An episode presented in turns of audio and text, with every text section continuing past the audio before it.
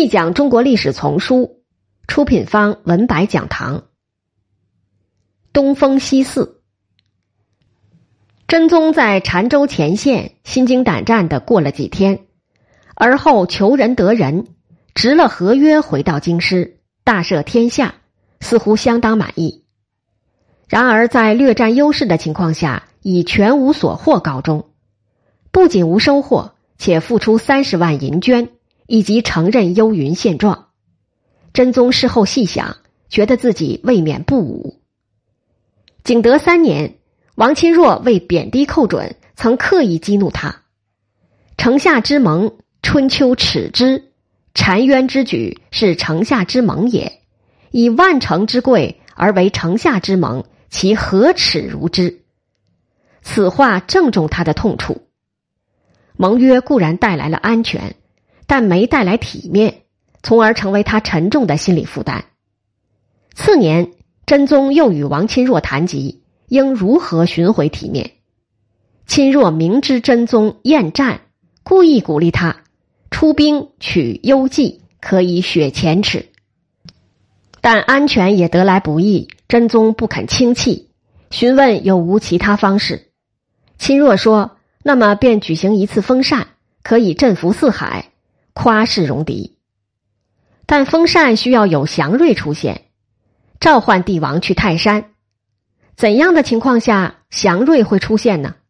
亲若一笑：“陛下以为前代那些河图洛书都是天然生成的吗？那只不过是神道设教而已，常以人力为之。做皇帝的表示尊崇并且力推，那他就是天生的祥瑞。”真宗心领神会。开始用心准备神道设教。景德五年正月，真宗召来宰相王旦、枢密使王钦若，告以去年十一月夜见神人，预言将有天书下降，要他准备好道场迎奉。今日果有一卷天书降下宫中，群臣再拜称万岁，捧了天书去道场着献，并改当年为大中祥符元年。自此。神明频频下顾，天书复建于该年四月。宰相率各色人等两万余上表，兖州父老也再三指阙上书，祈请皇帝前去泰山封禅。皇帝抚顺众议，决定十月举行封禅仪式。六月，天书又下降泰山礼泉亭，以呼应皇帝的决定。十月初。皇帝带着天书和群臣向泰山进发，在祥光瑞云的辉映之下，在泰山完成了封祀上帝与诸神的庄严仪式，继之以射手山上祭祀地神，完成了历史上最后一次封禅。自出京至回京，首尾四十七日，时值严冬而未尝遇雨雪，众人皆以为京城隔天。景气田河之外。尚有许多吉兆，譬如司天监发现有瑞云复电，五星顺行同色。地方官呈报各地大人物价至贱，麦粟每斛百余钱。自天书颁下，京师至泰山道路相异肃静，连鼠窃狗盗之小案也未尝发生。泰山所在的兖州贡献尤大，一时有礼泉县。一时有苍龙出，自八月始又频频献上芝草。八月份献芝草八千一百三十九本，九月份八千七百十一本，十月份达到三万八千二百五十本。大臣说这是天地助顺，实际上这是百官万民共同努力的结果。至于计划中的夸世戎狄，效果如何呢？戎狄还是有一定反应的。境内的西南西洞诸蛮，据说此前向来不朝贡，今以方物来贺，请赴泰山。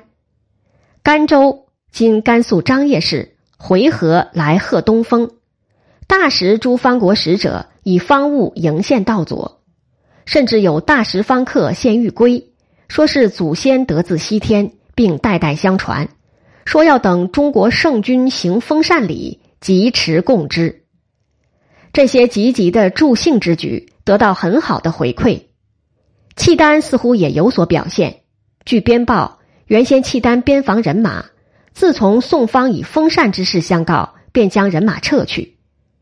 然而实际上，契丹的反应是比较冷淡的。宋方专程派官员携带礼物至境上通报，东风之时，大队人马移动，请契丹不必猜虑。契丹回复说：“贵国自行大礼，何凡相告？至于礼物，盟约里没有规定，本国不敢受。”契丹本是天命的首要宣誓对象，真宗封禅是什么意义？契丹也不至于不明白，只是不愿意为真宗助兴。封禅事件，后人大体视之为闹剧，事实也不尽如是。世人未必结昏昏。宰执群中岂无高明人士？譬如宰相王旦，号称端重兼正，却也不持反对态度。十载真宗恐王旦反对，召王旦至进宫内饮酒，又赐酒一瓶。王旦迟归，发现瓶中所储尽是珠子，自是不复迟疑，似乎轻易被皇帝会买了。此后，王旦因其特殊身份。在封禅事件中扮演了重要角色，也随群臣获得许多赏赐，这也深受后人鄙夷。但王旦这一类的正人之所以不提出异议，应当也是看到了封禅的意义。皇帝几乎以哀恳的态度暗示大臣不要立足，大臣似应当体谅他的需要。已经迈入成平时代的政权，有这么一个仪式，虽不能说是必须，但未必没有益处。怎样看待封禅的意义呢？封禅对于戎狄当然是足资观览的盛事，不见得能引来多少感动，但可以有不少利益。对于前手，一般认为东行之举严重干扰民众生活，徭役顿起，加重社会负担。不过也未必全是反面的因素。封禅完毕，御驾所过之处及供应封禅物资之州县，各免去赋税若干，以作补偿。大赦天下，并给予常赦所不及者，天命颁下是值得普天同庆之事，故以这些方式令实惠及民。或者更重要的是，和平状态下隆重的仪式，帝王的登场，昭示国家的存在，并由此产生一种信仰式的感情。封禅体现为一种国家庆典，是政权凝聚力的重要来源，所以封禅的社会影响。应做两面观。百官是封禅的主要参与者，业儒起家的官员们对真宗柔和儒道的信仰重建和仪式创新不见得感兴趣，但是整个过程中得益最大的恰恰是官僚群体以及有志于投身官场的士人。进官制、赐俸禄、增加地方参加中央科考的配额。加强科考以外特殊人才荐举的力度，封禅的策划和实施过程中有特殊功绩的官员还可迅速升迁，官员和士子得到的实惠远甚于民，因此官与士始终最有激情，最为活跃。焦头烂额的只有中央财政主管部门三司的官员，皇帝搞这个仪式本身就需要巨大的开销，事后捐免赋税。百官赐俸、军事赏给，更是大大增加三司的支出，或者令他的收入缩水。不过，天下之事有重于财富者，主祭官也只能忍痛配合。得到大家的全力配合，封禅非常和满的结束了。但真宗却不罢手，他无法求诸境外的满足之情，要不断从天书、织草、仪式中汲取。东风之后还有西祀。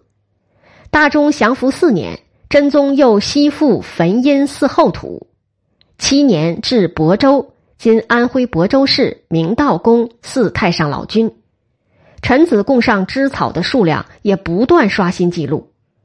赴亳州前后，亳州长官丁谓两次分别供上三万七千本、九万五千本，三司的开销和官民的负担也在不断攀升。同时，世数的疲倦感也在不断累积。封禅之时，大约王旦还可以说服自己善加配合。此后，皇帝寓意病态的仪式依赖症令他不胜其烦，每回为新的仪式奔走筹措，恒意义不乐。但自他以下，大家仍是机械式的配合着，不断办庆典，举国上下的注意力从边境移走，无暇顾及境外发生的事。好在要维持天命在朕宫的形象，皇帝对于内政还是很关切的。东风西祀几乎成了真宗朝在后人眼中的主要印象，且这个印象远非正面。待真宗驾崩，他的继任者把天书封进他的山陵里。维持十几年的浩大运动就这样戛然而止了，但成平得到维持，治世再继续。